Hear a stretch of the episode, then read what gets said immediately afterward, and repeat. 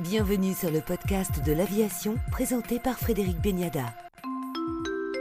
Invité du podcast de l'aviation, Sandrine de Saint-Sauveur, présidente directrice générale du groupe APG, qui représente les intérêts de quelques 200 compagnies en France. Bonjour Sandrine de Saint-Sauveur. Bonjour Frédéric. D'abord, un mot sur les activités d'APG. Alors APG a fêté ses 30 ans cette année. C'est une prouesse on est une petite société française qui a été créée donc il y a 30 ans. On est spécialisé dans la commercialisation et les distributions de compagnies aériennes. Dans le monde, il y a plus de 700 compagnies aériennes. Souvent, le client final connaît, on va dire, les 50 ou 60 plus grosses. Et eh bien nous, souvent, on s'occupe des autres qui ont également des services formidables et qui volent un petit peu partout. Donc euh, notre particularité, c'est que nous sommes présents dans plus de 110 pays. Euh, on est là pour les commercialiser, les vendre en toute sécurité. Vous continuez à vous développer On a fait un très gros développement au niveau du réseau. Ça a été le plus dur et le plus long parce que c'est comment trouver des partenaires dans le monde entier qui travaillent sur les mêmes euh, qualités de service. Donc ça, ce développement a été fait. Nous avons néanmoins trouvé également cette année toujours des nouveaux partenaires Hein. Notamment, nous avons trouvé un partenaire, par exemple, au Togo, où il avait un petit trou, donc il fallait qu'on le comble. Donc ce développement continue. On fait beaucoup de développement également euh, dans les procédures de distribution pour faciliter la distribution, que ce soit au niveau du réseau des agences de voyage et donc pour le client final. Toujours essayer d'avoir des outils en transparence pour le client final. Vous travaillez avec quel genre de compagnie, quel type de compagnies aériennes? Nous avons des compagnies aériennes, en règle générale, c'est petite et moyenne taille, mais nous pouvons avoir de grosses compagnies sur des marchés plus petits. Euh, si vous allez en Géorgie, Tbilisi est absolument magnifique, le représentant de Air France, là-bas, mais on peut avoir des, compagnies de moindre taille. Lao Airlines, par exemple, petite compagnie de Lao, eh bien, on s'occupe d'eux en Europe et dans d'autres pays. Donc on a vraiment une palette de, de compagnies aériennes. Aujourd'hui, on travaille avec plus de 200 compagnies aériennes, donc il y a encore marge pour, euh, pour augmenter notre portefeuille de clients. On est vraiment la plus petite multinationale. On est vraiment français, euh, avec du staff en France, et on traite le monde entier. Mais en même temps, on est assez peu en France, on doit être une soixantaine. Et si on met à, bout euh, tous les gens qu'on a dans les pays, on est plus de 1000. Mais on se dit toujours la plus petite multinationale. Petit, c'est joli. Chiffre d'affaires, on peut en parler?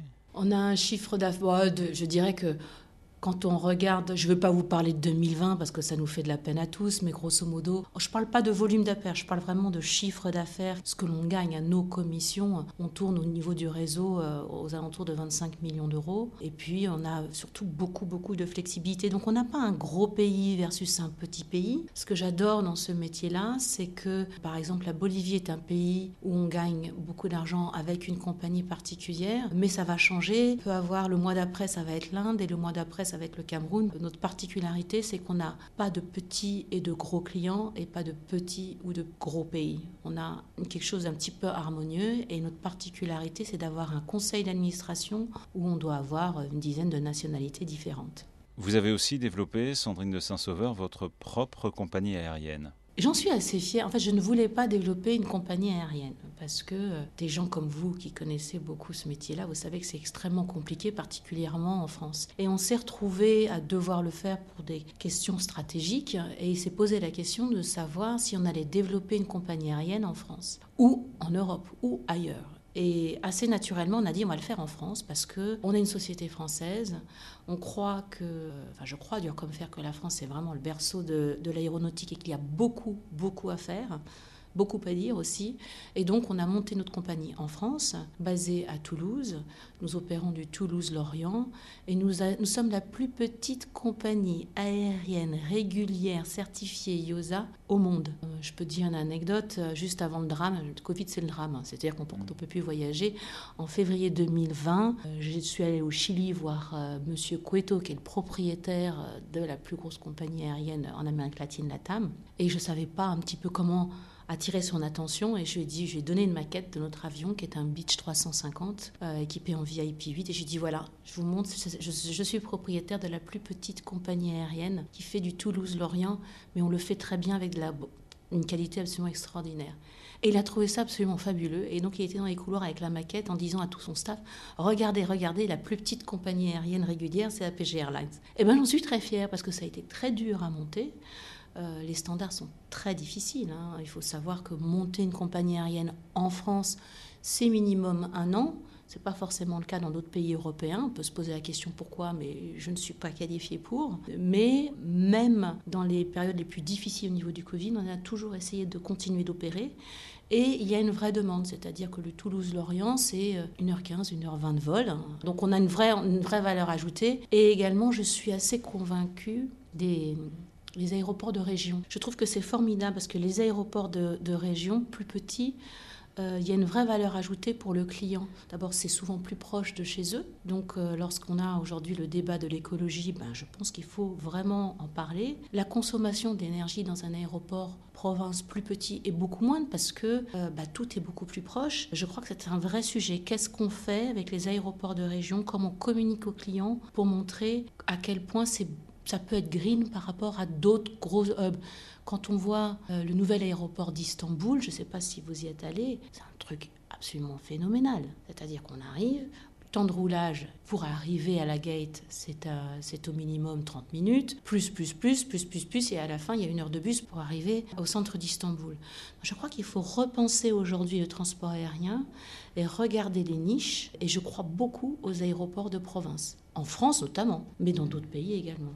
Donc, vous êtes contre cette politique de mettre systématiquement en opposition le train et l'avion D'abord, il faut écouter les clients. À l'heure où les clients sont rois, euh, il faut d'abord écouter les clients. Et les clients, ils ont besoin de choix. Le choix se fait naturellement. Si le train a plus de sens, ils prendront le train.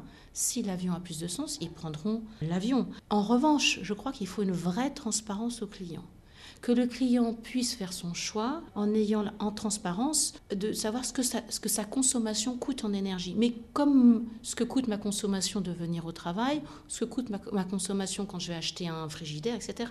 Il faut qu'on ait une transparence là-dedans. Et l'idée du train contre l'avion ou l'avion contre le train, j'adhère pas à ce débat. J'adhère au fait que l'on dise l'aérien pollue, comme le train, comme d'autres choses. Expliquons aux clients et disons la vérité aux clients, c'est-à-dire soyons en mesure de dire aux clients entre le moment où vous partez de chez vous et le moment où vous arrivez à la destination, vous avez consommé tant, et cette consommation, c'est tant en voiture peut-être pour arriver à l'aéroport ou à la gare, tant pour ceci, tant pour cela, etc. Et présentons le vrai bilan il faut sortir des dogmes. Et euh, je ne suis pas sûre que l'aérien ait été bon pour communiquer. Il faut sortir des dogmes. Et quand on va travailler de bout en bout et donner ça en transparence au client, là, le client peut faire son choix. Et de la même façon que le train doit également communiquer. Mais il faut communiquer de bout en bout. C'est vraiment de bout en bout. Quand en aéroport on utilise un bus, quelle est la consommation? Quand on va loin, si la gare est loin de son lieu d'habitation, quelle est la consommation aussi. Donc sortons des dogmes, travaillons ensemble. On avait notre conférence à PG World Connect à Monaco où on avait plus de 400 professionnels. Dans un des panels, il était dit, ça suffit d'expliquer que c'est les autres qui doivent faire, nous devons nous-mêmes, en tant qu'individus, faire quelque chose.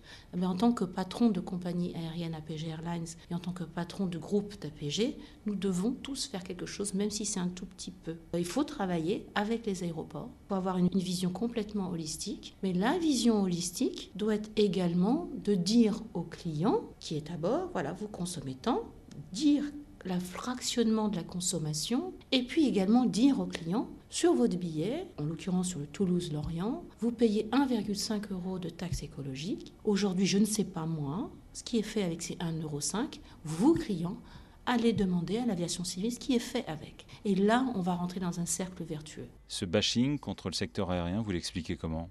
Le bashing permanent, euh,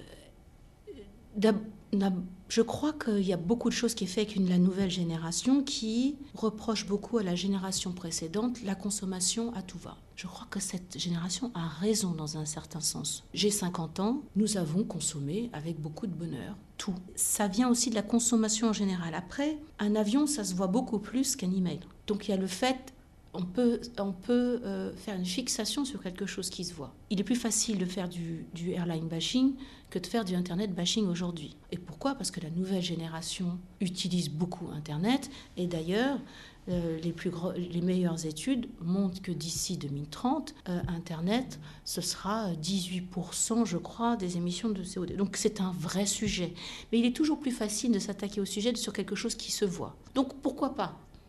Après, il appartient aux compagnies aériennes, à l'industrie aérienne, de d'expliquer ce qui a été fait. Or, l'industrie aérienne n'a pas expliqué. On n'a pas expliqué comment euh, les avions sont beaucoup plus performants, comment ils consomment moins. On n'a pas dit ça au client. Or, on a le client captif à bord, au minimum une heure. Nous sommes responsables de ne pas avoir expliqué ça au client.